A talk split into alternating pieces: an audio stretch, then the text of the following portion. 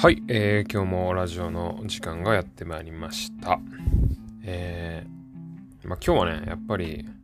あの、まあ、喋ろうかなと思うのは、えー、まあ、車の中で、やっぱりこう、車乗ってると、いろんなこう、まあ、なんていうんですかね、思考が湧いてくるというか、やっぱり、あの、まあ、交通安全には意識してるみたいな、まあ、そういう、まあ、綺麗事はまあ置いといてですね。やっぱりちょっとこう、運転中って無意識な時間が多いんで、あの、なんかね、ふっとこう、なん、なんていうの、こう、湖の底からなんかが浮いてくるような感じで、あ、そうや、こんなことあったなとか、えー、あ、これラジオで喋ろうかなみたいなやつが、あの、ポッと湧いてくる時があるんですけどね。まあそういうので、えー、あ、湧いてきたなと思って、それで目的地に着いて、まだ覚えてたら、えー、それを、まあメモかなんかメモって、えー、で、ラジオを撮るときにこのメモを見返してですね、ああ、そうそうそうそう、みたいな。あ、これ喋ろう、これ喋ろう、みたいなやつ。をいつもまあ喋るんですけど、まあ、そんでね、今回喋ろうと思うのは、えー、まあタイトルにもある通りですね、えー、浪人生活。ね、浪人時代、えー、そして浪人するってことに対しての僕なりの結論っていう、まあ話なんですけど、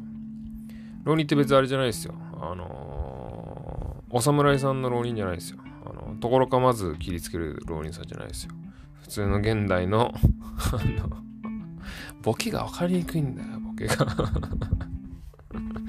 まあ、あの、普通のね、もうこれまたそれると10分収まらないですから、まあ、ちゃんとあの、チャカチャカ行くんですけど、あの、浪人ね、えー、僕ね、今33歳ですよ。で、今年34歳、今年の、まあ、12月で34歳になるんですけど、えー、しかし6年目なんですね、えー、の年なんですけど、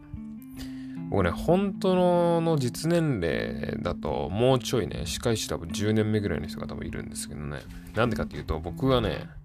あの、4年遅れて、そのストレートで、最短距離で行った人と比べて4年間、えー、遅れて、えー、配信になってんですね。あの、内訳はですね、えー、まあ、大学に入る時に、えー、3年間浪人しました。結果ね、3浪して、えそして、えー、歯科医師の国家試験に僕は1回落ちてますっていうことなんですけど、それが、あの、で、3たす1で4年遅れてるんですけど、まあ、まず、まあ、医学部の3年、あの、医学部じゃない、あの、その、歯学部に入る時の3年間の浪人っていうのは、まあ、まあ、な内訳っていうのは、あね、僕ね、医学部もともと行きたかったんですよ。これ ラジオで言ったっけ？ちょっとわかんないですけど、医学部崩れっていうかね、医学部を行きたくて受からなくて、えー、歯学部に行ったっていうタイプの、えー、感じなんですけど、まあ、医学部の方が今日本はね、偏差値が全然ちょっと高いので、まあ、受からなかったんですよね。で、滑り止めで受けた歯学部に、えー、妥協で入るというね、あの、あんまりよろしくない、あの、スタートなんですけど、まあ、なんで浪人したかっていうとね、まあ、あの、まあ、やっぱまあ、もちろん一言で言うと、まあ、勉強してなかったっていうことなんですけど、じゃあもうなんでね、そんなもう18歳から貴重なね、3年間も使って勉強してなくて、こう、ぐだぐだぐだぐだしてたのかっていうと、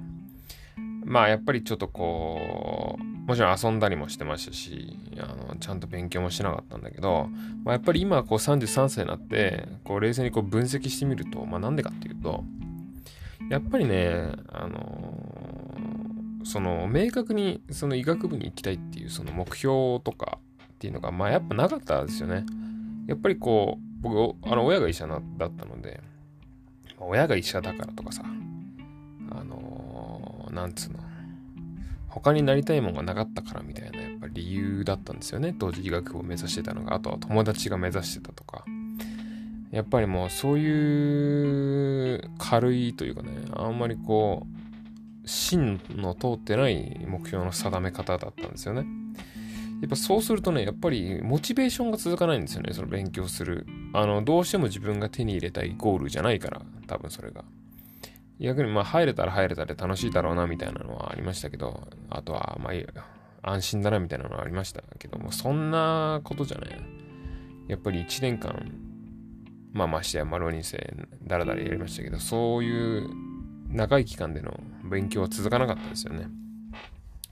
まあ、それは当然やっぱり、あのー、ちゃんとその医学部に行きたいっていう目標を持って、あの、それだけ前を向いて勉強してた人たちにやっぱかなわないですよね。えー、まあ勉強もそうだし、まあ今で言うともう筋トレ、トレーニングもそうだし、まあ例えば朝、今ね、朝活してる人とかもいますけど、朝早く起きて、例えば仕事をするとか、えー、まあ副業をするとかっていろいろなんかちょっとやる人いますけど、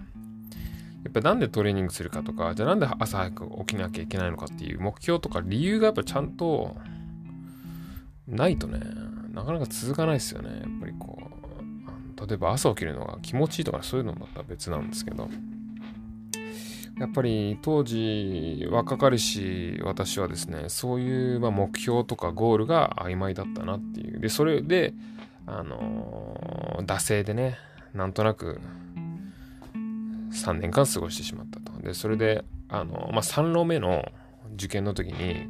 あの僕の父親から、まあ、私学部も受けろと。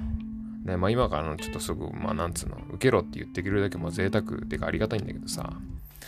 もうそれ三浪もしてお前があの仮にまあ医学部入れなかったとしたらもうそれはお前の運命だから諦めろと。もうお前は医者になれないっていう運命なんだから諦めろってね、言われたんですよね。で、あのそれがね、その、もうそれはお前のもう運命だから諦めろ。結構その当時僕結構ドキッとした言葉だったんだけど、そうやってその、自分の子供にね、引導を渡してやれる、やるっていうのも、まあ親の仕事だからみたいなことをね、あの、親父が、お父さんが言ったんですよね。あの、それでまあ私学部を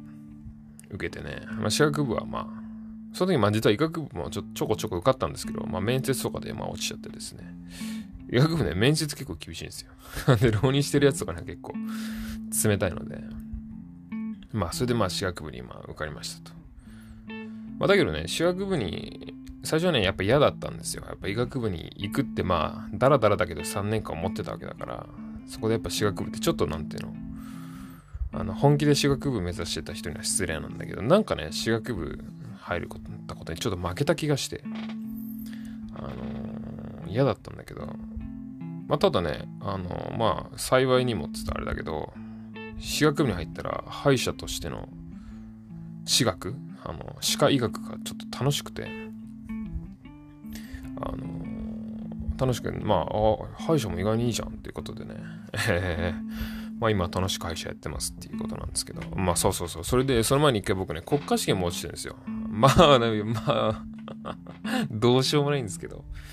国家試験もね、私学部の国家試験合格率がね、60%ぐらいなんですけど、まあまあ、受かっても落ちてもまあ、あ、そうなんだぐらいの感じの確率ですけど、まあね、これはね、まあ、私学部にの国家試験に関しては、まあちょっといろいろ、まあなんつうの、まあちょっといろいろ言い訳はあってですね まこれはちょっと、さっき僕が言ったモチベーション不足ではなかったと思う。うん、まあ、まあそうね、モチベーションはあったけど、勉強の絶対量が足りなかったかなっていうのは、まあ、まああります。これはまあまたちょっと、この国家試験浪人の1年間も結構濃厚な時間だったんで、あの、またおいおいね、これはまた別の機会に喋ろうと思うんですけど。まあだから、あのー、まとめるとね、あのー、まあ僕のまとめはね、そのね、やっぱり私学部に入った当時とか、やっぱね、なんだろう、30前半ぐらいまでは、その、私学部に入るまでの3年間で、まあ、いろいろ経験したから、まあ、あのー、ずっと予備校にいたとかじゃなくて、まあ、いろいろバイトとかもやったし、まあ、なんつうの。あの、別に悪いことしても、その、警察に捕まるようなことはしてないですけど、まあ、ちょっとね、あの、いろいろ遊んだりしましたから、いろんな経験したっていう意味で、昔はね、その、いや、3年浪人したけど別にそんな遠回りじゃねえよ、みたいな ちょっと、生きってたところあったんだけど、まあ、だけど、30代中盤に差し掛かってきて、僕がやっぱ思うのは、やっぱりね、回り回って、あの3年間無駄だったかもなってちょっと思い始めてるんですよね。やっぱり、やっぱりね、あのまあ3プラス1でも4年間ですけど、今まではその、それを、なんつうの、否定したくないっていう気持ちで、あの、なんだろう、あの、まあ、ちょっと肯定、わざと肯定してきた部分もあったんだけど、今やっぱ自分を客観的に見つめると、別になくてもよかったなっていう、あの浪人はなくてもよかったなっていう結論に今、あの、至ってます。いや、なんでかっていうと、やっぱり、人生でゴールはやっぱり決まってるはずなので、やっぱり、生産性のある、なんつうのかな、年が多い方がいいのではないでしょうかっていうのが、まあ僕の、まあなんとなくの、まあまだ、あの人生もね、まあまだ30代前半ぐらいなんでね、まあ、あんまり偉そうなこと言えないんですけど、あの、ちょっとそういうふうにな自分の中での心境の変化はあってですね、えー、まあだから、今から例えば今浪人してる人とか、あの浪人もいろいろありますから一概に言えないですけど例えば大学受験浪人をしている。医学部に受けようとして医学部受けるなんて一浪二浪当たり前ですからだから俺はだから二浪だから二浪だだけどまだ全然問題ねえと思ってる人とか、えー、今高校3年生だけど浪人してもまあいっかみたいに考えてる人はうーんそんなに、なんつうんですかね、僕浪人4年間、まあトータルでして、そんなに気持ちのいい思いをしてないですね。っていうのを まあちょっとっていう、まあ、あんまね、別に僕の意見を押し付けるわけじゃないけどね、っていうのを僕思ってるよっていうのを言う、ふーんって聞いてもらえればいいかなって思ってますね。やっぱりね、うん、二十歳前後の年齢って貴重だから、うんなんか、あんまり無駄なことに費やす必要はないかなとは思ってますね。はい。うん、っていうね、えー、僕の、